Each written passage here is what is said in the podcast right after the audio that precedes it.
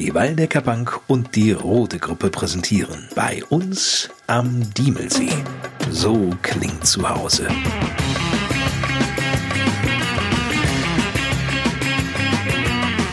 Die Radioshow als Podcast mit vielen Menschen und Geschichten aus der Gemeinde im Upland. Ich bin Lars Koers. Hallo zusammen.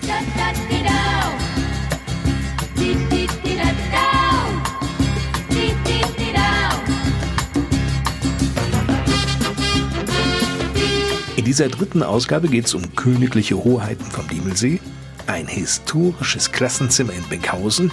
Wir beschäftigen uns mit dem Thema Dorferneuerung und den finanziellen Fördermöglichkeiten durch die Waldecker Bank, informieren über die wirklich exzellenten Ausbildungsmöglichkeiten und beruflichen Weiterentwicklungschancen bei Rode, sind bei den Lebensrettern am Diemelsee und backen mit der passionierten Landfrau Marion Schlüter Apfelbrot. Zunächst aber treffen wir mal auf einen sehr gut gelaunten Bürgermeister, Volker Becker. Ja, eine freudige Mitteilung haben wir aus unserer Bundeshauptstadt bekommen, aus Berlin. Das Umweltministerium fördert die Neubau der Kläranlage mit rund 500.000 Euro. Geld, mit dem wir absolut nicht gerechnet haben. Deshalb freut es uns natürlich umso mehr, entlastet aber auch irgendwo doch ein Stückchen auch den Gebührenzahler und damit jeden, der hier wohnt. Wie schafft man es denn, dass das Bundesumweltministerium eine Kläranlage sponsert? Wir hatten halt einen pfiffigen Ingenieur und der hat gesagt, wir machen jetzt mal eine flexible Abwasserbewirtschaftung, möchte ich es mal so bezeichnen. Ziel dabei ist es, auf die schwankenden Abwassermengen am Diemelsee einzugehen. Immer Im Sommer, wenn sehr viele Tagesgäste da sind oder Übernachtungsgäste, habe ich sehr viel Abwasser. Im Herbst oder im Winter natürlich ganz wenig. Und mit den Daten, die ich jetzt, was ich durch die Wetterprognose, Niederschlagsmengen oder auch die Tagesgäste oder Gästezahlen habe, wird ein Programm, eine Steuerung gestrickt, die dann Einfluss auf die Abwassertechnik hat und damit wird natürlich weniger Abwasser gereinigt, wie es vielleicht äh, notwendig wäre. Oder wenn ich viele Leute da habe, wird sehr viel gereinigt und umgesetzt. Und dadurch spare ich natürlich Geld und natürlich leiste ich einen positiven Beitrag für den Klimawandel. Wir sparen rund 48.000 Tonnen CO2 und denkt mal, das ist nicht wenig. Wir waren das einzige Projekt deutschlandweit, was gefördert wurde. Die Ministerin, die Frau Schulz, hat sich Zeit genommen, auch der Staatssekretär und uns entsprechend dann den Bescheid übergeben. Das finde ich großartig. Das einzige Projekt in Deutschland ist eine Kläranlage und die steht absehbar dann in Heringhausen und die Ministerin nimmt sich dafür Zeit. Finde ich super. Ja, tolle Geschichte. Wenn man überlegt, deutschlandweit sind irgendwo 9300 Kläranlagen und davon wird eine in Diemelsee gefördert. Besser geht's nicht. Bleiben wir in Heringhausen. Da tut sich ja nun einiges, gerade auch was das Neubaugebiet dort angeht, diese Ferienhaussiedlung. Wie läuft der Verkauf? Der Verkauf läuft sehr gut. Es sind mittlerweile rund 25, 26 Häuser, Immobilien veräußert worden. Der Baufortschritt läuft sehr gut voran. Es stehen dort drei Kräne. Das erste Haus ist schon verputzt. Und die Gesellschaft hat jetzt überlegt, den zweiten Bauabschnitt anzugehen, sprich die weiteren Erschließungsmaßnahmen voranzutreiben, dass auch dort dann irgendwo im Laufe des nächsten Jahres begonnen werden kann zu bauen. Letzte Woche war die Touristinformation Diemelsee, unser Klaus Havel und die Frau Stecklenburg und die Frau Fröhling gemeinsam auch mit der Feriendorf Diemelsee GmbH auf Messe in Utrecht. Und die haben ihr Feriendorfgebiet dort entsprechend auch vermarktet und versucht an den Mann zu bringen. Du, als ich jetzt mit der Familie am Diemelsee war und dann sind wir von Heringhausen über Stormbruch gefahren. In Stormbruch habe ich sogar Feuerwehrfahrzeuge, also so Mannschaftswagen aus Utrecht gesehen. Also offenbar gibt es ja da tatsächlich eine sehr enge Beziehung auch. Ja, wir haben sehr viele Holländer hier. Die Feuerwehrfahrzeuge habe ich auch gesehen. Es ist nicht weit, die sind schnell hier und die Berge lieben die natürlich auch, genauso wie die Wanderwege oder auch die Radwege die Mitglieder der dortigen Brandswehr. Genau. Nun ist das Baden im Diemelsee sicherlich mittlerweile jetzt im Oktober doch eher eine sehr sportliche Angelegenheit. Im September, so Ende September hatten wir hier noch 16, 17 Grad durchaus im Diemelsee. Dort auch aktiv ist die DLRG. Die gehört allerdings nicht zur Gemeinde Diemelsee als Verein, sondern? Das ist die DLRG Ortsgruppe aus Marsberg. Aber die DLRG-Station selber liegt auf Diemelseer Beritt. Wir betrachten den Diemelsee, obwohl die Landesgrenze durchläuft, jetzt nicht als getrennten See, sondern das ist ein Diemelsee und wir sind eine Region hier. Und deshalb sind wir froh und dankbar, dass wir auch dort ehrenamtlich Aktive haben, die auch versuchen, im Bedarfsfall Menschen zu retten. Die werden unterstützt von den Johannitern und von der Freiwilligen Feuerwehr Diemelsee. Unser Thema jetzt in Florian Diemelsee.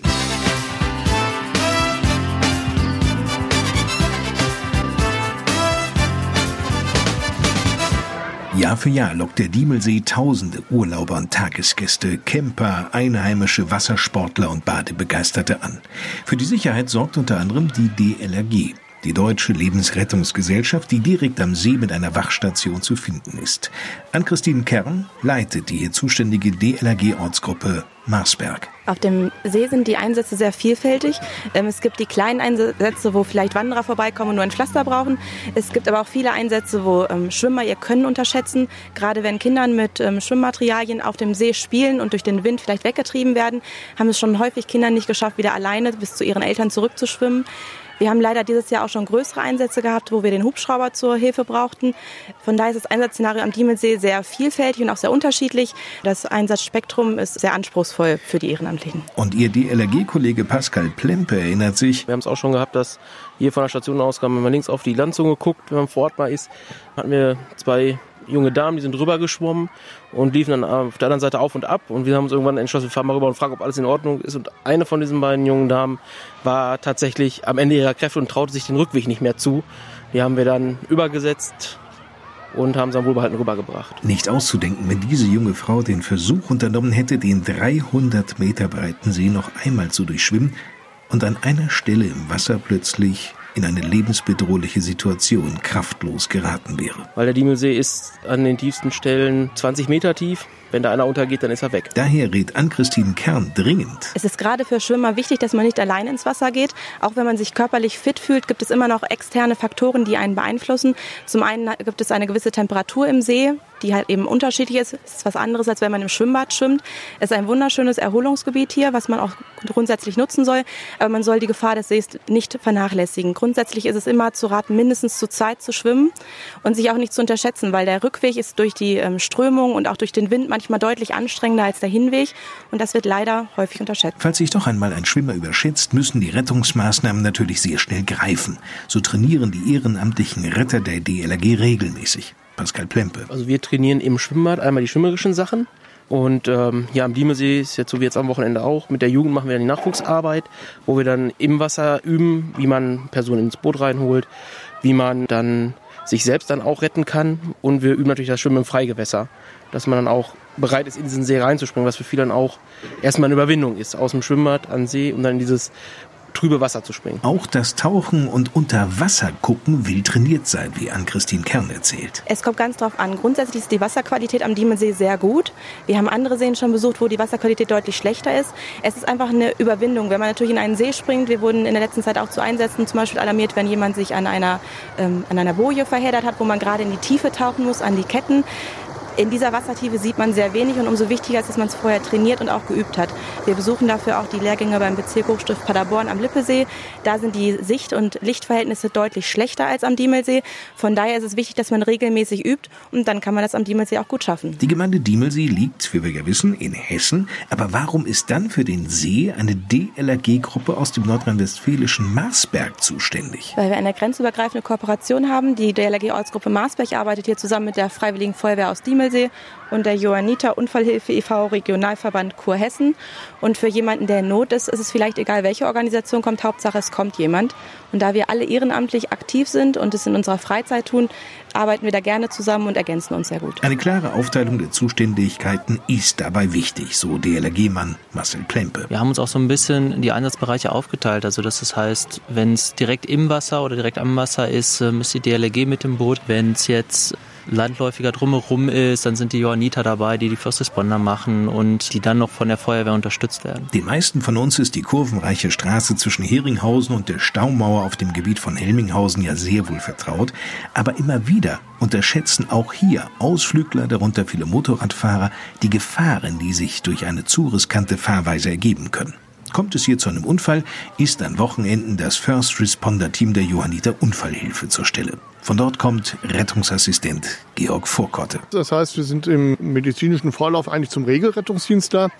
Wir übernehmen also Einsätze äh, direkt hier im Bereich des Sees, versorgen den Patienten so weit vor, äh, bis dann ein regulärer Rettungswagen mit Rettungsassistenten oder Notfallsanitäter und Rettungsassistenten äh, kommt und dann die Patienten transportfähig macht und die dann ins nächstbeste Krankenhaus fährt. Das können wir mit unserem Fahrzeug hier so nicht leisten. Aber die Erstversorgung bis zum Eintreffen eines Regelrettungsmittels kriegen wir hier schon hin. Während an den Wochenenden sich vorrangig die DLRG gemeinsam mit den Johannitern um die Sicherheit am und auf dem Diemelsee kümmert, liegt diese Zuständigkeit unter der Woche bei der Feuerwehr der Gemeinde Diemelsee die auch übrigens über ein eigenes Boot verfügt. Jens Figge, stellvertretender Wehrführer der Ortsfeuerwehr Adorf. Also das Boot ist in Adorf stationiert. Wir fahren natürlich auf den Diemelsee, aber ähm, wir waren auch schon mal am Edersee. Wir können auch am Twistesee fahren. Darum ist es auch dort stationiert und wir sind damit flexibel. Parallel dazu werden bei Einsätzen auf dem See unter der Woche auch die nahegelegenen Ortsfeuerwehren in Heringhausen und Giebringhausen alarmiert. Diese verfügen zwar nicht über ein eigenes Boot, so Daniel Kern, stellvertretender Wehrführer in Giebringhausen, aber Feuerwehr Weringhausen hat auch noch ähm, die Möglichkeit, hier das äh, vor Ort stationierte Boot der Johanniter zu nutzen. Das liegt den ganzen Tag einsatzbereit im Wasser und äh, dient dann natürlich im Notfalleinsatz auch der entsprechenden Rettung. Einfach ins Boot springen und losfahren, das geht natürlich nicht, so Jens Figge von der Adorfer Feuerwehr. Nee, also das ist schon richtig. Ähm, es gibt einen Bootsführerschein. So wie viele Lehrgänge werden die in Kassel an der Hessischen Landesfeuerwehrschule ausgebildet. Und wir haben acht, neun Personen, die einen Bootsführerschein haben und die dann auch äh, befähigt sind, Boot zu fahren. Die ehrenamtlichen Helfer am Diemelsee von der DLRG Ortsgruppe Marsberg, von den Feuerwehren in Adorf, Gebringhausen und Heringhausen sowie der Johanniter Unfallhilfe müssen aber nicht nur auf die Rettung in Notgeraten eingestellt sein, ebenso auf die Angehörigen. An Christine Kern. Die psychologische Erste Hilfe ist ein ganz wichtiger Faktor. Es gibt nicht nur den Patienten, den man als erstes sieht, der in Not geraten ist, sondern gerade die Betreuung der dabei stehenden Personen ist für uns sehr wichtig. Deswegen sind wir auch nie alleine hier. Die Wache ist immer mit mehreren Personen besetzt, sodass wir nicht nur das Kind vielleicht betreuen, sondern auch die Eltern und auch die Personen, die dabei zugesehen haben. Und das ist für uns auch ganz wichtig, wenn man etwas gesehen hat, was einen belastet hat, dass man nachher auch ganz offen zu uns kommt oder auch für Einsatzkräfte so eine Nachbesprechung sehr wichtig. Denn jeder ist nur ein Mensch und wir sind alles keine Maschinen. Und deswegen ist die Nachbesprechung für alle Personen sehr wichtig. Andersrum, wenn man so einen Einsatz erlebt hat, bleibt man auch dabei bei so einer Organisation, weil wenn man einmal jemandem in Not geholfen hat, dann weiß man auch, warum man diesen ehrenamtlichen Dienst macht und kommt immer wieder gerne.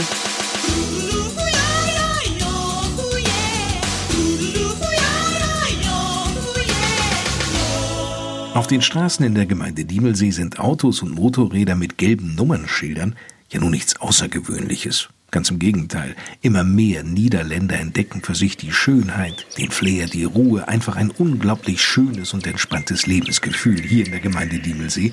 Und einige von ihnen, die fühlen sich hier so wohl, dass sie ihre Heimat verlassen und für immer hier im Upland sesshaft werden. Wie die Steglenburgs. Die Familie stammt aus der Nähe von Utrecht, jener Großstadt, in der vor 52 Jahren König Willem Alexander der Niederlande geboren wurde. Familie Stecklenburg siedelte 2004 nach Willingen über. Die Gemeinde war den Stecklenburgs von diversen Urlauben her bereits bestens vertraut. Damals war Tochter Claudia gerade einmal zehn Jahre alt. Mittlerweile ist Claudia quasi eine Walddeckerin aus Utrecht und arbeitet mit ganz viel Herzblut in der Touristinfo in Heringhausen, ihrem Lieblingsort in der Gemeinde Diemelsee. Hier fühlt sie sich so richtig wohl und sorgt gerade bei niederländischen Gästen immer wieder für große Augen. Ja, die staunen, weil die es im ersten Moment nicht hören oder sehen, aber äh, die freuen sich immer. Also die freuen sich dann wieder Niederländisch zu sprechen und sich auszutauschen oder fragen auch mal, warum ich hier bin und äh, wie das gekommen ist und die finden es eigentlich immer ganz toll, ja. Und in einer solch vertraut wirkenden Situation, da kann schon ab und an ein wenig Heimweh aufkommen. Ja, manchmal schon. Also ähm, die Mentalität ist teilweise eine andere und es gibt auch andere Unterschiede noch zum Deutschen. Aber ja, man vermisst das schon irgendwo. Es ist natürlich ein Teil von einem und äh, man, man merkt hier auch in der Touristinformation, wenn viele niederländische Besucher da sind, äh, man kommt ins Gespräch und da kommt das Gefühl wieder hoch von früher und da möchte man manchmal schon wieder die Zeit ein bisschen zurückdrehen. Abgesehen davon, dass sich ja bekanntlich die Zeit nie zurückdrehen lässt, will Claudia Stecklenburg es auch nicht wirklich. Längst ist sie hier fest integriert, sowohl beruflich als auch privat.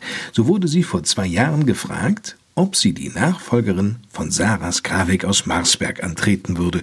Es ging dabei um eine ganz besondere Würde. Genau, das ist die Diemelseekönigin. Ja, das ist eine ganz tolle Aufgabe, mal eine etwas andere als hier in der Touristinformation. Aber irgendwo gibt es auch da wieder Parallelen, weil man eben die Funktion hat, die Region zu repräsentieren. Und das äh, gefällt mir besonders gut. Fortan nahm Claudia die erste als die vierte Diemelseekönigin diverse repräsentative Aufgaben wahr. Ich war auf verschiedenen Veranstaltungen der Gemeinde Diemelsee, zum Beispiel bei den Regionalmärkten, die wir jetzt neu veranstaltet haben. Ich war bei dem Sportfest in Adorf vom letzten Jahr und durfte da auch einige Auszeichnungen geben. Und für die Urlauber am Diemelsee wurde sie sogar eine kleine Berühmtheit, zumal ihr Konterfei fortan diverse Flyer, Prospekte, Plakate zierte und in den sozialen Netzwerken wie bei Facebook zu bewundern war. Ja, die haben mich im Gastgeberverzeichnis erkannt und haben mich dann gefragt, ob ich tatsächlich die Königin bin. Einige wollten auch sogar eine Unterschrift haben oder haben Fotos gemacht. Also das ist alles schon vorgekommen, aber ähm, wird immer sehr, sehr gut begrüßt. Ja. Eine wunderschöne und tolle zweijährige Amtszeit als Diemelsee-Königin, wie Claudia Stecklenburg findet, auch wenn sie keine Krone trug. Leider nicht. Die Schärpe hat mir auch immer gereicht. Das hat auch immer sehr gut gepasst. Zum Outfit kann man immer drüber ziehen. Das äh, hat immer gepasst, aber eine Krone leider nicht. Naja, auch eine Königin kann eben nicht alles haben. Und für ihre Nachfolgerin als fünfte Diemelsee-Königin hat Claudia Stekelenburg noch einen Tipp. Einfach immer gut gelaunt sein, alles entspannt und locker angehen. Der Lieblingsplatz von Claudia Stecklenburg, die Touristinfo direkt am Diemelsee in Heringhausen. Sie ist ja auch noch die amtierende Diemelsee-Königin, nicht? Auch wenn sie jetzt nicht mehr in Amt und Würden ist, aber es gibt noch keine Nachfolgerin. Nein, es gibt noch keine Nachfolgerin, aber sie hat das sehr schön gemacht. Sie hat die Gemeinde bei vielen Veranstaltungen und Anlässen entsprechend repräsentiert. Ja, sagt Volker Becker, der Bürgermeister hier in Diemelsee. Wir kommen zur Landjugend. Die Landjugend hat ja auch große Pläne. Welche werden wir jetzt gleich genauer hören? Warst du mal Mitglied hier in der Landjugend? Nein, ich war nicht Mitglied in der Landjugend. Zu meiner Jugendzeit habe ich dann auch in Korbach gewohnt, nicht hier in Diemelsee. Ach, du bist Zugereister. Ich bin gebürtiger Stormbucher, aber meine Eltern haben in Korbach gebaut und dann sind wir Anfang der 70er Jahre, 71, sind wir dann nach Korbach gezogen. Was die Landjugend hier Jahr für Jahr auf die Beine stellt, das hören wir jetzt. Es ist nämlich schon eine gute Tradition im Herbst. Am 2. November ist es wieder soweit und das schon zum 41. Mal. Dansenberghalle, Adorf. Der Discoabend der Landjugend. Lukas Müller, 23 Jahre aus dem Orga-Team der Adorfer Landjugend, der rückt schon mal mit einigen Höhepunkten des Discoabends raus. Also gut, Höhepunkt ist eigentlich immer unsere Lasershow. Dann ist unsere Wodka-Theke auf alle Fälle. Da gibt es nicht nur, nicht nur Wodka-Mischung, sondern auch Stash-Wodka. Dann haben wir unsere Cocktailbar, die die Mädels auf alle Fälle machen. Unser Pavillon, der in der Mitte immer gut besucht ist. Und das Besondere ist eigentlich, dass wir noch Bus-Shuttles haben. Das heißt, alle, die zu uns kommen wollen, können mit dem Bus anreisen und auch wieder dann nach Hause kommen.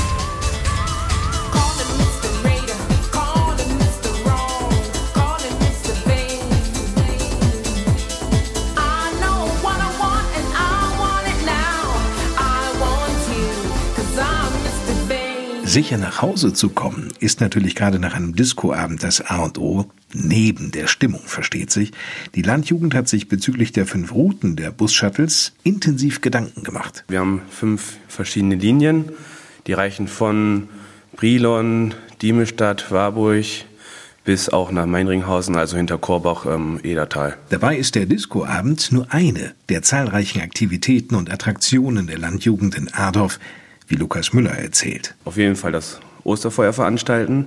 Das gehört dazu, äh, genauso wie unser jährliches Kartoffelbraten, Maiwandern und die Weihnachtsfeier. Damit wäre das Jahr schon fast ausgefüllt. Aber Landjugend ist noch viel, viel mehr, so der 23-jährige Adorfer Lukas Scheele. Ja, wir treffen uns einfach, dass man zusammen ist mit der Jugend. Zum Beispiel einen Gruppenabend, wo wir dann Spiele spielen oder grillen oder einfach, dass man zusammen ist, was macht. Dabei ist das Schönste für ihn die Gemeinschaft. Auch, dass es anfängt von 14 Jahren bis 30, dass die Leute zusammen sind, man sich austauscht, was zusammen veranstaltet einfach. Oder auch die 48-Stunden-Aktion der Landjugend Hessen. Da ist die Adorfer Landjugend natürlich auch mit von der Partie. Lukas Müller. Das ist einfach eine Aktion, wo man innerhalb von 48 Stunden irgendwas erreichen muss. Wir haben gedacht, der Dorfplatz ist dafür eine gute Wahl. und haben den Dorfplatz erneuert. Dieses Jahr hatten wir dann auch, Viehmarktwagenbauen gibt es ja leider nicht mehr bei uns. Als Ersatz haben wir die Grillhütte auf dem Pöhlen renoviert. Einfach weil wir sonst gesagt haben, es fehlt etwas Ende Juli und das müssen wir füllen. Und da kamen dann auch viele Mitglieder. Und dann haben wir von Montag bis Donnerstag die Grillhütte einmal erneuert. Mal ebenso. Das ist schon wirklich beeindruckend. Nun steht aber erst einmal am 2. November der legendäre Discoabend bevor. Wir haben ungefähr 120 Mitglieder und dann muss jeder halt mal mit anpacken. Das ist halt unser Fest, womit wir uns das Jahr quasi verdienen. Erklärt Lukas Schiele.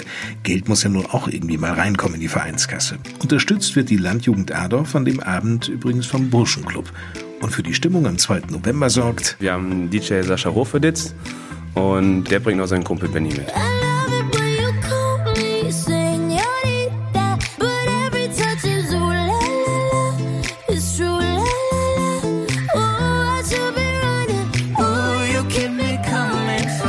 Viel Spaß also am 2. November in der Dansenberghalle in Adorf beim legendären Disco-Abend.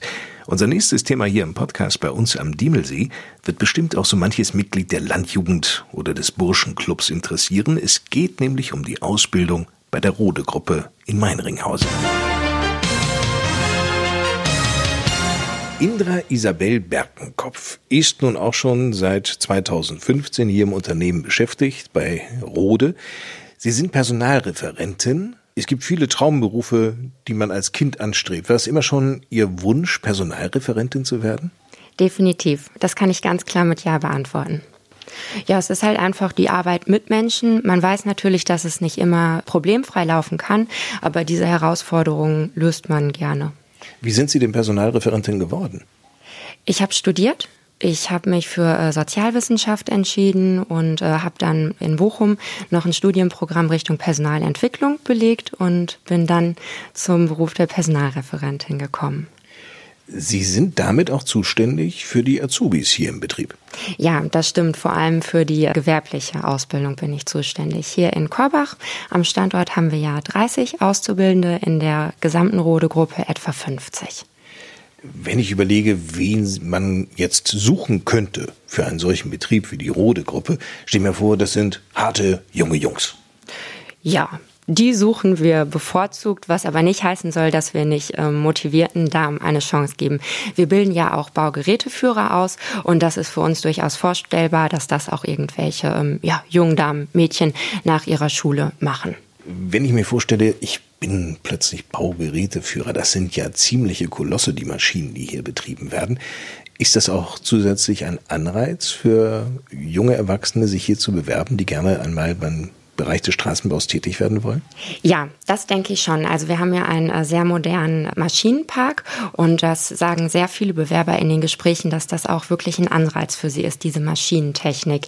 Die äh, kennen das zum Beispiel auch von Kindesbeinen an, dass die Eltern oder Bekannten Landwirte sind, dass die da schon mal den ersten Kontakt zu dieser Maschinentechnik haben. Wie läuft so eine Ausbildung im Straßenbau ab? Wenn man sich bei uns beworben hat, dann bieten wir erstmal eine zweijährige Ausbildung zum Tiefbaufacharbeiter an. Das ist eine Stufenausbildung. Nach diesen zwei erfolgreichen Jahren hat man dann noch die Möglichkeit, ein Jahr die Ausbildung zum Straßenbauer zu machen. Wie viel verdient man denn eigentlich in dieser Zeit? Das ist ja bei uns tariflich geregelt. Im ersten Jahr bekommen die Auszubildenden 850 Euro. Und wenn man dann im dritten Lehrjahr ist, wenn man sich also für die äh, einjährige Ausbildung nochmal zum Straßenbauer entschieden hat, ist man schon bei 1475 Euro. Tendenz steigend. Sie sind auch ein ausgezeichneter Ausbildungsbetrieb im wahrsten Sinne des Wortes. Ja. Was zeichnet Sie denn aus? Unsere hervorragende Ausbildung wurde von der Agentur für Arbeit im äh, März 2019 ausgezeichnet. Was ist auszeichnungswürdig gewesen? Auszeichnungswürdig ist, dass wir auch etwas schwächeren Kandidaten eine Chance geben. Wenn die Bewerber ihre Schule abgeschlossen haben, ist bei uns wirklich Punkt Null. Sie beginnen von vorne, können sich hier was aufbauen. Und ähm, das wurde halt unter anderem auch durch dieses Zertifikat ausgezeichnet, dass wir ein Chancengeber sind. Worauf legen Sie denn eigentlich Wert bei Bewerbern? Wir hatten ja eingangs über den Tiefbaufacharbeiter bzw. Straßenbauer gesprochen. Wichtig ist uns da, dass die Kandidaten einen Hauptschulabschluss ähm, vorweisen können, für die anderen Berufe auch gerne höher qualifiziert. Zudem sind äh, Zuverlässigkeit und Ehrlichkeit die wichtigen Punkte, die ein Azubi mitbringen muss.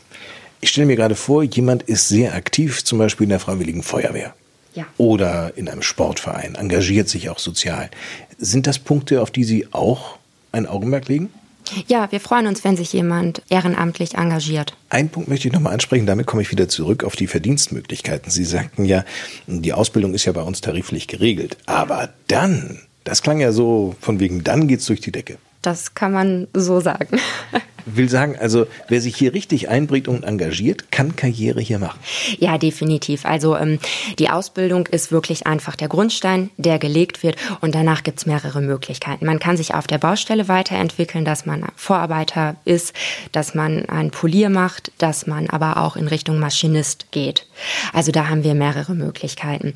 Wenn man jetzt sagt, ja, auf der Baustelle, das ist schon ganz gut, aber ich möchte noch mehr, könnte man zum Beispiel auch noch ähm, einen Techniker Richtung Tiefbau machen. Man kann sich aber auch theoretisch noch weiterbilden und ein Studium ablegen. Also da sind wirklich dann alle Möglichkeiten offen. Die Ausbildung bei Rode ist eben tatsächlich sehr, sehr vielseitig. In Benkhausen, in diesem wunderschönen kleinen Ortsteil, dort lebt Bürgermeister Volker Becker. Seit wie vielen Jahren jetzt mittlerweile als Zugereister? Seit 2006. Und? Ist schön? Fühlt sich da jetzt so als Benkhäuser? Natürlich fühlt man sich als Benkhäuser ein wirklich schöner Ort mit herzlichen Menschen, die dort leben. Man wurde sehr gut aufgenommen. Die Integration ist eigentlich optimal in dem Ort. Mhm. Sehr viele Kinder und Jugend, die machen auch sehr viel zusammen. Also zumindest gibt es dort auch in Benkhausen etwas ganz Besonderes, ein historisches Klassenzimmer. Wie wirkt das auf dich? Wenn man sich in die Kindheit zurückversetzt, hat man einen Klassenraum ganz anders in Erinnerung. Aber wenn man da reingeht, unter welchen Bedingungen die Kinder damals unterrichtet wurden, will man das eigentlich heute nicht mehr. Bilder übrigens dieses Klassenzimmers gibt es auch bei uns auf der Facebook-Seite unter bei uns am Diemelsee. Und es gibt einen Mann aus Benkhausen, nämlich Karl Preising, der sich sehr, sehr, sehr stark macht für den Erhalt dieses Klassenzimmers im Herzen dieses Ortsteils, nämlich von Benkhausen. Es war die Nachkriegszeit. Die junge Bundesrepublik befand sich im Wiederaufbau. Die Menschen schöpften endlich wieder Hoffnung und aus den Radios sangen damals zum Beispiel Goldi und Peter de Vries. Von den blauen Bergen kommen wir, von den Bergen ach so weit von hier. Reiten, das ist unsere Wonne, brennt auch noch so heiß die Sonne, von den blauen Bergen kommen wir. Eingebettet nicht in die blauen Berge, wohl aber in die hügelige Landschaft des malerischen Upplands, liegt Benkhausen und inmitten des Ortes die ehemalige Schule. Diese Schule gleicht einem Wohnhaus. Ein Raum war das Klassenzimmer, das reichte damals für knapp 30 Schüler aller Altersstufen der Volksschulklassen. Karl Preising kennt dieses Klassenzimmer sehr genau, denn schließlich wurde er hier einst selbst unterrichtet. Er erinnert sich sehr deutlich noch an die Schuljahre der Nachkriegszeit. Die Schulbänke von einst ersetzte der Lehrer beispielsweise durch herkömmliche Tische. Diese viereckigen Tische entsprachen seiner Lehrmethode, das ein Modell, wo man die Leute näher aneinander brachte, zum Beispiel zu gemeinsamen Arbeiten. Aus damaliger Sicht für einen Lehrer schon fast revolutionär. Das sah der seinerzeit amtierende Gemeindevorstand in Benkhausen ähnlich. Und er hat seine Tische beim Herrn Wilke machen lassen, damals der Schreiner des Ortes. Er hatte die Rechnung nur nicht ohne den Wirt gemacht, nämlich die Gemeinde hat gesagt, wenn du Tische bestellst, dann kannst du die auch bezahlen. Da kannte der Gemeindevorstand nichts. Ohnehin fanden Bürgermeister und Ratsmitglieder den pädagogischen Ansatz doch eher etwas befremdlich. Herr Wachen hatte seinen Kindern mal gesagt, das Rechnen und das Schreiben, das können euch eure Omas beibringen. Die können das auch. Ich will euch zeigen, wie das Leben ist. Die Ansicht hat was. Als allerdings 1952 nur noch zwei Mädchen statt insgesamt vier Schülerinnen und Schüler die Aufnahmeprüfung an die Realschule bestanden, riss bei den Gemeindeoberen der Geduldsfaden. Es gab dann Schwierigkeiten mit dem Gemeinderat und dann hat er sich, ist er versetzt worden, ich glaube, nach Gladenbach. Vom Waldecker Land an den Rand des Westerwaldes im Kreis Marburg-Biedenkopf. Und während Karl Preising erzählt, werden seine Erinnerungen immer lebendiger. Da wurde im Winter das Holz reingetragen von den Schülern, was vorher aus dem Gemeindewald herbeigeschafft wurde. Und wenn das Holz hochgebracht wurde, dann war es ein kleines Fest für die Kinder. Da mussten sie helfen und dann gab es vielleicht auch mal eine Süßigkeit. Das Holz musste aber jeden Tag geholt werden und um den Ofen rum stand ein Schutzblech, das wir dann beim Theaterspielen oft benutzt haben, wenn Donner gemacht werden sollte. Der Ofen hatte allerdings seine Tücken. An dem Ofen war es immer glühend heiß, sodass eine Wand im Winter, sodass eine Wand glühte.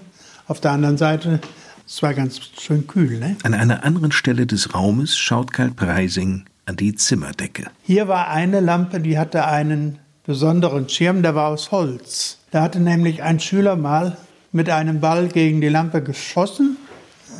Die Lampe war kaputt und der Lehrer Wagner, mein erster Lehrer, der hat das genutzt, um im Handarbeiten sich die vier Jahreszeiten vorzunehmen.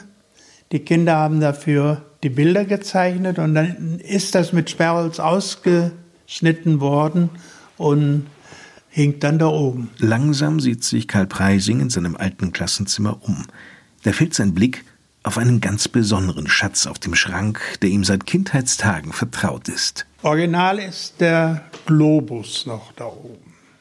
Und das ist ein besonderer Globus, weil er Relief gestaltet ist. Man kann über die Anden streichen und über die Alpen. Dieser Globus ist für jeden heutigen Besucher eindrucksvoll.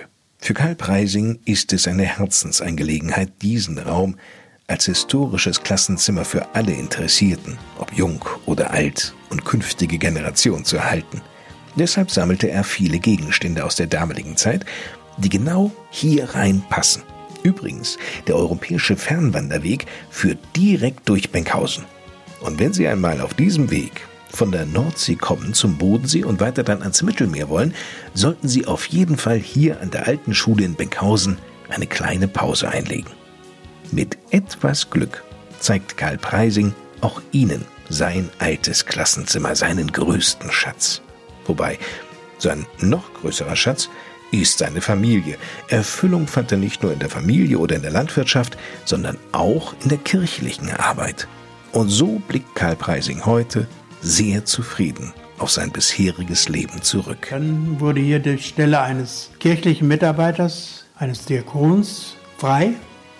Der war hier im Kirchenbezirk angestellt, wurde Pfarrverwalter und hat mir der damalige Dekan angeboten, wenn Sie das machen, machen wir das so, dass es geht. Und das habe ich dann von Oktober 73 bis März 2009 gemacht. Mittlerweile habe ich dann noch die Fakultas für evangelische Religion nebenher gemacht und bin auch Predikant.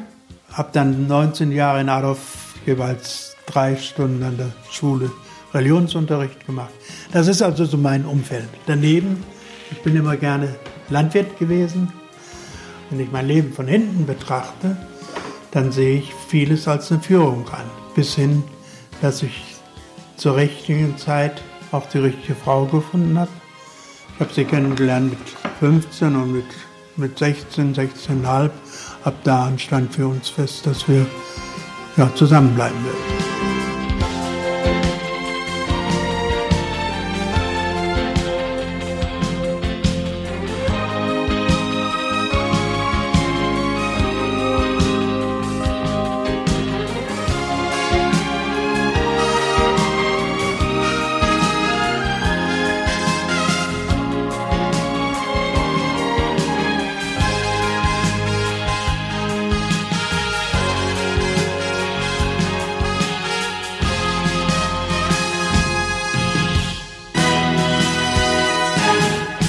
Werden bei vielen von Ihnen Erinnerungen wach werden, und zwar Erinnerungen an den 7. Juli 1997. Das war nämlich der Tag, an dem sich das Leben der Familie Stöcker aus Adorf unerwartet änderte. Keine Sorge, nichts Schlimmes, ganz im Gegenteil. Ein Traum wurde wahr. Oder, Dieter Stöcker? Traum sicherlich nicht, nein. Im Endeffekt war es so, es war eine Würde, also eine Ehre, die so weit weg war für mich, dass ich also nie mir überhaupt in irgendeiner Weise Gedanken darum gemacht habe, dass da sowas mal passieren könnte. Zumal ich also auch äh, im Vorfeld halt beim Schützenverein die Ämter abgegeben hatte, weil ich Vorsitzender vom Sportverein geworden bin. Und das ist eigentlich so mein Hauptverein, haben also knapp 1000 Mitglieder. Und da hatte ich also die Zusage und dann habe ich also im Vorfeld für mich selbst gesagt, ich konzentriere mich lieber auf eine Sache vernünftig, mache die hatte da halt meine Zusage gegeben und nun kam es ganz anders. Zurück an den Anfang der Geschichte. Schützenfest in Ardorf. Ein neuer König wurde ausgeschossen. Unter denen, die ihren Schuss abgaben, auch Dieter Stöcker. Das ist eine Ehre, dass also jeder Schützenbruder, wir reden also von Schützenbrüdern, wir haben also keine Frauen im Verein, vielleicht kommt das nochmal, aber im Moment ist es so, dass wir keinerlei Frauen im Verein haben. Daher also Schützenbrüder. Und dann ist es also so, dass jeder, der zu dem Verein steht, dann auch seinen Schuss abgibt. Dieter Stöcker war einer von 13 mutigen Schützen, die sich im Wettstreit maßen und kam prompt ins Stechen. Da waren es nur noch zwei Schützen. Da wurde mir in jedem Fall sowas von klar, dass es dann ernst wurde. Aus dem Gefühl wurde Gewissheit. Der neue Schützenkönig stand fest. Dieter Stöcker. Ich habe hinterher bei so einer, bei einer kurzen ersten Rede habe ich gesagt, ich war total down. Ich war total down. Ich wusste also überhaupt nicht, wie ich damit umgehen sollte im ersten Moment. Und als also dann äh, die Kinder und meine Frau bei mir waren, dann haben wir wirklich uns angeguckt meine Frau hätte mir, glaube ich, am allerliebsten erstmal links und rechts einen an die Ohren gegeben, dass ich das gemacht hatte, weil es ist ja die Verpflichtung dann nicht nur für den Mann, sondern auch für die ganze Familie, insbesondere die Königin. Aber sie sah mich armes Würmchen und hat dann in dem Moment gedacht, den kannst du jetzt nicht hängen lassen. Mit seiner Frau bzw. seiner Königin erlebte Dieter Stöcker eine unvergessliche Amtszeit. Bei uns ist es also so, dass wir die Amtszeit immer im fünfjährigen Rhythmus haben. Das heißt, wer Schützenkönig wird, bleibt das dann für fünf Jahre.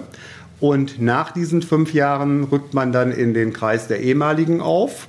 Und im Kreis der ehemaligen ist man im Grunde genommen lebenslang dabei. Es herrscht ja allgemein die Vorstellung, dass das Schützenkönig-Dasein ein kostspieliges sei. Ja, ich hatte ja vorher überhaupt keine Ahnung, was da passiert. Vielleicht hat man gedacht, ich bin Bankkaufmann, der wird es wohl irgendwo haben, vermute ich mal. Es ist also so, dass man da natürlich so ein bisschen was auch gestalten kann. Der Verein hilft einem mit einer, einem großzügigen Schussgeld. Dann ist es so, dass auch viele Freunde und Nachbarn großzügig uns unterstützt haben. Und dann gibt es noch eine Besonderheit, und zwar nennt sich das bei uns die sogenannte Verdonnerung. Und bei einer Verdonnerung wird also am letzten Tag des Schießens jede kleine oder große Sünde verhandelt vor dem Hohen Gericht. Und dann werden also die einzelnen Personen zu entsprechenden kleinen oder auch größeren Strafen verdonnert. Und jeder Einzelne, der dann in dem Moment verdonnert worden ist, der kann entscheiden, ob das Geld der König bekommt oder der Verein. Stöckers erfuhren viel Unterstützung. Es war für uns sensationell. Uns hatte keiner auf dem Schirm. Und da haben wir also auch eine ordentliche Hilfe von praktisch den Strafgeldern bekommen. Und von daher ist es so, dass man sagen kann, es hält sich dann immer noch im Rahmen. Und so gerät Dieter Stöcker auch heute noch in Schwärmen. Achtung! Großer Zapfenstreich!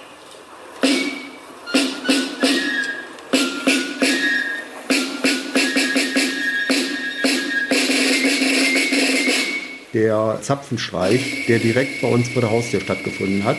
Wir haben also in Adorf drei äh, historische Dorftore, die immer nur alle fünf Jahre aufgebaut werden. Da geht also der Festzug mit Fackelträgern durch diese äh, entsprechenden Dorftore und dann zum Königshaus und dann dieser Zapfenstreich. Ich denke auch gut 1000 Leute bei uns hier vor dem Haus. Das war schon gigantisch.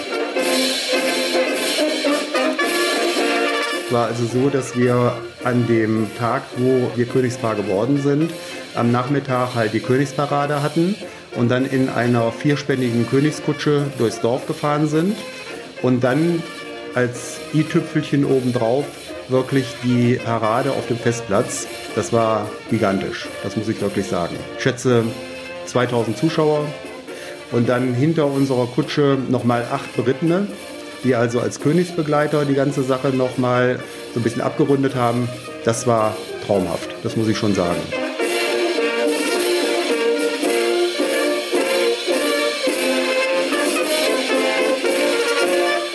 Begonnen hat diese Geschichte von Dieter Stöcker mit dem Freischießen in Adorf am 7. Juli 1997, vor 22 Jahren.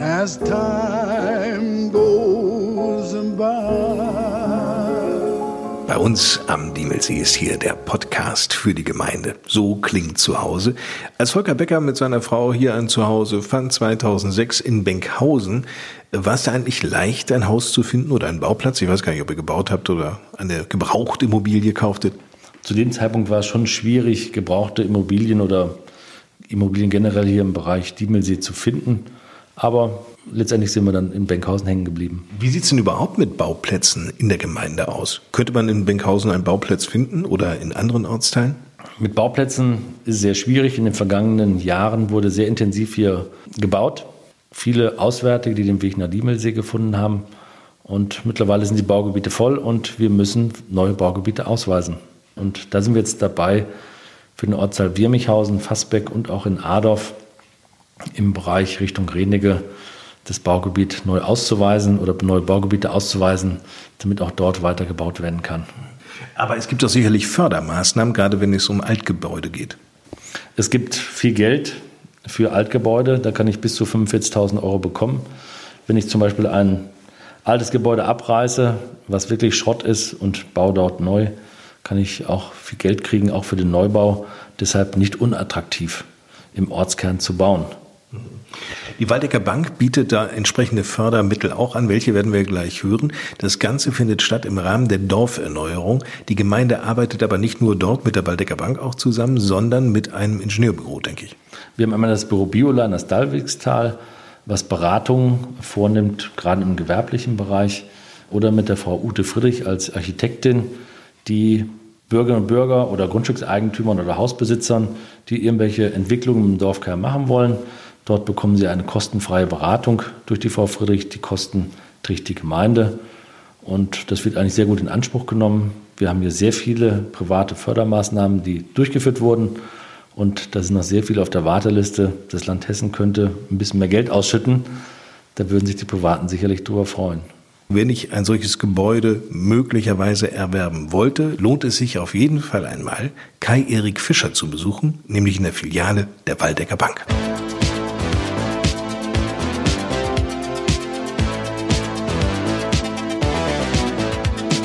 Die Gemeinde Diemelsee will ja nicht nur im Hier und Jetzt attraktiv sein, sondern muss es natürlich auch künftig bleiben. Und daher genießt das Thema Dorferneuerung hier in Diemelsee eine ganz große Bedeutung.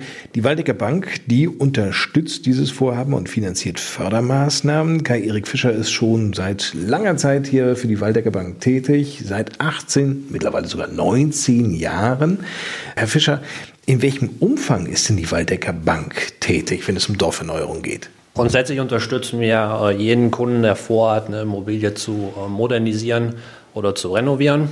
In der Regel läuft das so ab, dass die Kunden vorher zu mir kommen, bevor die Maßnahmen anstehen, dass man erstmal durchspricht, um welchen äh, Finanzierungsrahmen handelt es sich, was soll alles modernisiert werden und dann gehen wir gemeinsam Konzepte durch, was für Raten bezahlt wird und eben auch was für Fördermaßnahmen die Kunden dann dementsprechend in Anspruch nehmen können. Und da ist im Moment natürlich die Dorferneuerung hoch im Kurs. Ist es denn schon mal vorgekommen, dass Sie gesagt haben, nee, die Bruchbude lass man sein, da machen wir gar nichts? Das hatte ich noch nie. Also, dass man sagt, das kommt überhaupt nicht in Frage. Da tickt ja auch jeder Kunde anders. Wir haben ja viele alte Baumaßnahmen, Fachwerkhäuser in Diemelsee. Und ich persönlich äh, wohne auch in einem Fachwerkhaus und das ist einfach auch gemütlicher. Und da hat man ja auch mal was dran zu tun und hat ja auch viele Ideen. Dafür ist ja auch gerade das Dorferneuerungsprogramm gedacht. Spielt ja eigentlich manchmal der Denkmalschutz auch eine Rolle? Der Denkmalschutz spielt schon bei einigen äh, Gebäuden eine Rolle, ist aber grundsätzlich kein Hindernis. Wer kann denn eigentlich in den Genuss dieser Finanzierungs- und Fördermöglichkeiten kommen? Das entscheidet das Land Hessen bzw. der Landkreis. Die Beratung an sich läuft dann über eine Architektin, das ist die Frau Friedrich, die macht eine kostenlose Beratung, wer eben in diese Fördermaßnahmen reinkommt und wie hoch das auch sein wird. Erster Schritt ist, ich habe eine Immobilie. Zweiter Schritt ist, ich wende mich mal an diese Architektin oder an die, über die Gemeinde, an den Kreis und sage, ist mein Gebäude eigentlich förder förderungswürdig. Genau. Und dann, dann komme ich zu Ihnen. Sie können auch im Vorfeld äh, schon zu mir kommen, falls halt diese Fördermaßnahme äh, nicht greift, will ja der Kunde trotzdem eventuell eine äh, Modernisierung an seiner Immobilie machen. Gegebenenfalls kann man ja auch gucken, ob es noch andere staatliche Förderungen, wie zum Beispiel über die KfW gibt. Das ist ja auch beim Hausbau bekannt, nicht? dass die KfW mit im Boot ist häufig. Das ist beim Hausbau sehr häufig. Da gibt es Programme, die sehr, sehr attraktive Zinssätze und auch Zuschüsse haben. Wie verläuft denn eigentlich eine solche Finanzierung der Waldecker Bank? In der Regel ist das so, dass es das sogenannte Erstgespräch gibt. Das heißt, der Kunde kommt zu mir und man nimmt halt erstmal auf, was habe ich vor, wie hoch wird die Maßnahme sein. Ähm, man tauscht sich auch erstmal aus, ob man nicht gegebenenfalls äh, schon äh, Modernisierungsmaßnahmen, die erst in zwei, drei Jahren angedacht sind, äh, schon jetzt mit in die Finanzierung einbaut. Und durch das niedrige Zinsniveau bietet sich das sehr oft an. Manchmal habe ich auch noch ein paar Ideen, dass die Kunden das auch mal gerne annehmen und sagen, komm, dann machen wir das gleich mit. Und dann arbeite ich für die Kunden ein Konzept aus und gucke, was haben sie sich vorgestellt, was wollen sie in Rate zahlen, was kommt an Zuschüssen, was sind eventuell an Sondertilgungen geplant. Und dann erstelle ich äh, für jeden Kunden ein individuelles Konzept, so wie sie es äh, mir dann gesagt haben. Und dann treffen wir uns zum Zweitgespräch und dann stelle ich den Kunden das Konzept vor. Also im Grunde genommen so eine Art Baufinanzierung. Wie eine normale Baufinanzierung eigentlich auch, genau. Nun hat keine Bank irgendetwas zu verschenken, am allerwenigsten Geld. Was macht aber dennoch das Angebot der Waldecker Bank so interessant und attraktiv für Kunden? Ich glaube, uns zeichnet aus, dass wir uns jeden Kunden äh, individuell vornehmen, dass wir sagen, wir beraten dich so, dass es auch auf dich zugeschnitten ist. Wir haben halt keine Finanzierung von der Stange, dass wir sagen, du willst 50.000 haben, jawohl, da haben wir nur die Laufzeit und den Zinssatz und die Möglichkeiten. Wir können das individuell gestalten. Wir können zum Beispiel auch die Förderung als Sondertilgung in das Darlehen einbauen äh, und berechnen. Und so können wir für jeden Kunden individuell eine Gestaltung der Finanzierung machen.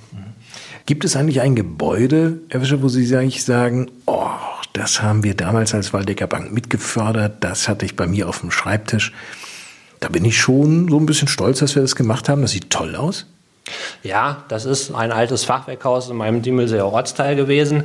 War eigentlich nur eine Scheune, muss man wirklich sagen, eine Scheune äh, mit Fachwerk und war schon fast runtergekommen und äh, das hat der Kunde wirklich toll hergerichtet, auch viel in Eigenleistung, ist auch mit Dorfförderung gelaufen.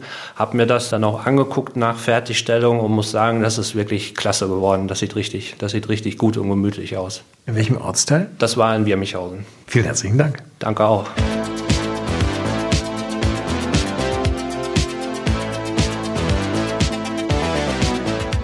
Kai-Erik Fischer war das von der Waldecker Bank hier in Adorf. Mehr Informationen finden Sie auch im Netz unter www.waldecker-bank.de.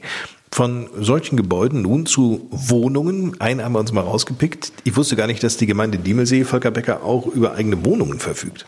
Die Gemeinde Diemelsee hat auch Wohnraum, den sie vermietet. Wir haben auch gewerbliche Räume wie in Flechtdorf im Gründerzentrum. Und welche Wohnungen habt ihr hier zu vermieten? Wir haben zurzeit eine Wohnung in der Gartenstraße in Adorf zu vermieten, rund 110 Quadratmeter Wohnfläche, ist Garage dabei. Äh, die Kaltmiete liegt bei rund 450 Euro. Vier Zimmer, Küche, Bad, WC, alles dabei.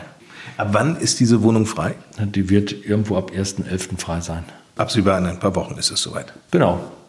So, und nun wird es bei uns zum Schluss dieser Sendung wieder richtig schön kulinarisch. Wir backen nämlich heute. Hey Landfrauen,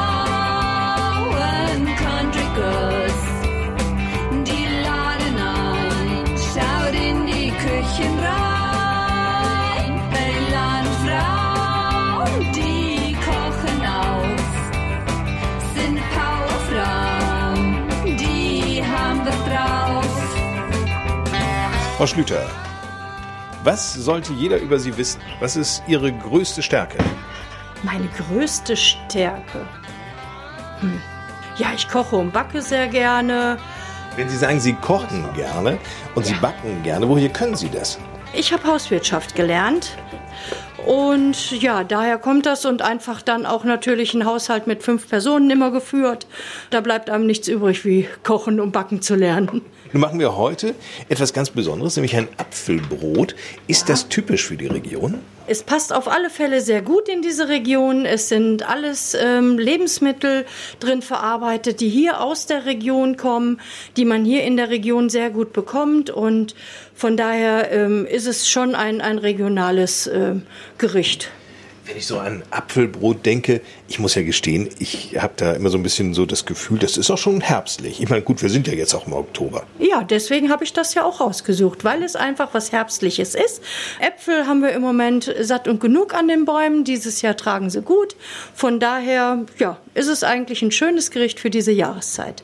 Was haben Sie sich denn für Äpfel jetzt ausgewählt? Ich habe einen Elchstar genommen, weil der einfach ganz gut Flüssigkeit zieht. Das ist ganz wichtig bei diesem Gericht, dass man einen Apfel nimmt, der nicht zu fest ist, sondern eher äh, in Richtung ein bisschen mürbe wird. Also Granny Smith wäre jetzt nicht richtig. Ein Granny Smith ist kein Apfel, das ist ein Zustand. Der Granny, der ist auch von den Inhaltsstoffen also schlechter wie viele andere Äpfel. Also von daher nein. Okay, jetzt haben wir Elster genommen. Und äh, wie viel Ja. Gramm brauchen wir da jetzt? Wir brauchen 750 Gramm Äpfel. Die werden einen Tag vorher nur klein geschnitten, entkernt. Dann werden die mit 200 Gramm Rohrzucker bestreut und über Nacht stehen gelassen. Das Interessante ist ja auch, Sie schälen die Äpfel gar nicht. Nein, ich schäle die Äpfel nicht und zwar ist das bei diesem Gericht auch überhaupt gar nicht notwendig. Das wird ja hinterher sowieso alles untergerührt und die Äpfel werden durch diese lange quasi Einweichzeit sowieso mürbe und auch die Schale. Und das Gute steckt ja bekanntlich direkt unter der Schale und ich möchte das nicht wegschälen. genau. ist das schon sehr weich? Ja, möchten Sie einen probieren?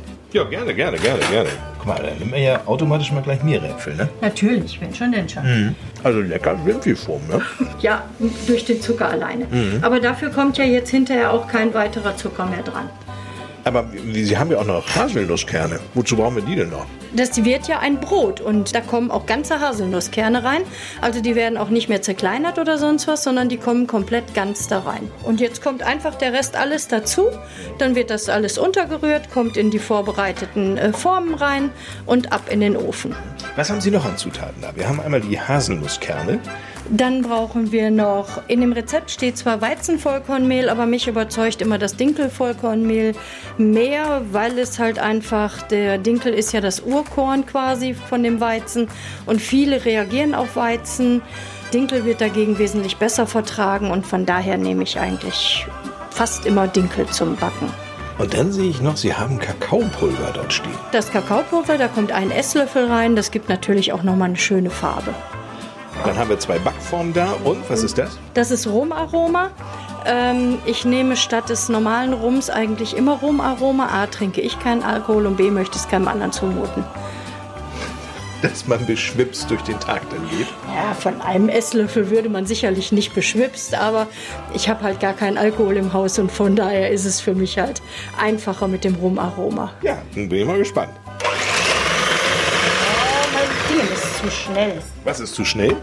mein Mixer. Die Nüsse geben wir dazu. Nicht die ganze Tüte, sondern so nach Gefühl. Wie viel Gramm mögen das sein? 125 Gramm sind das. Okay. Dann kommen noch 250 Gramm Sultanin dazu.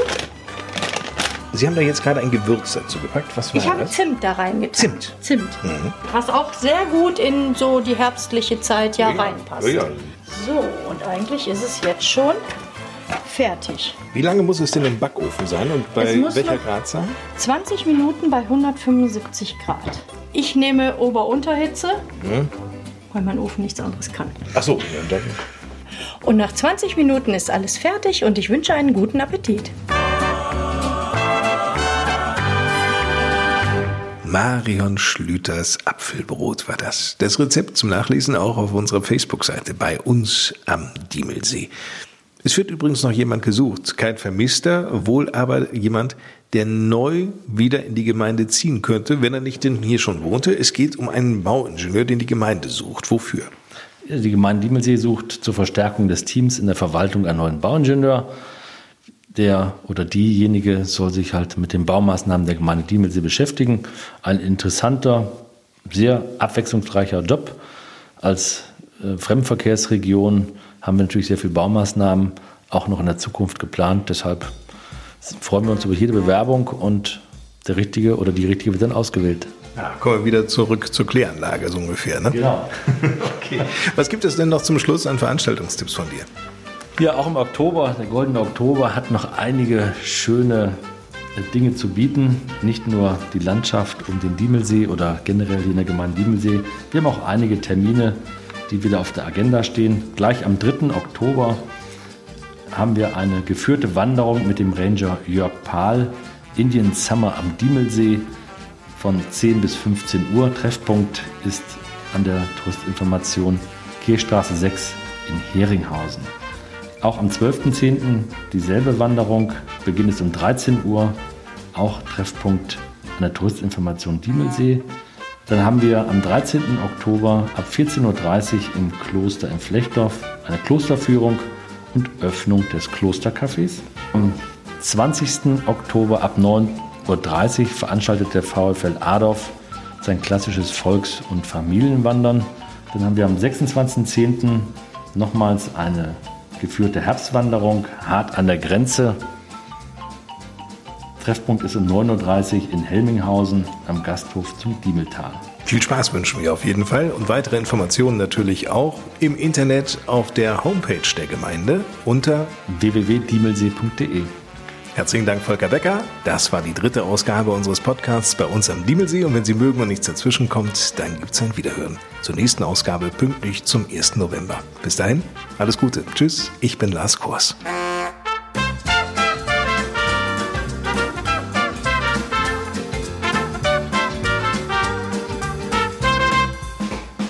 Das war bei uns am Diemelsee. So klingt zu Hause. Präsentiert von der Waldecker Bank und der Rode Gruppe.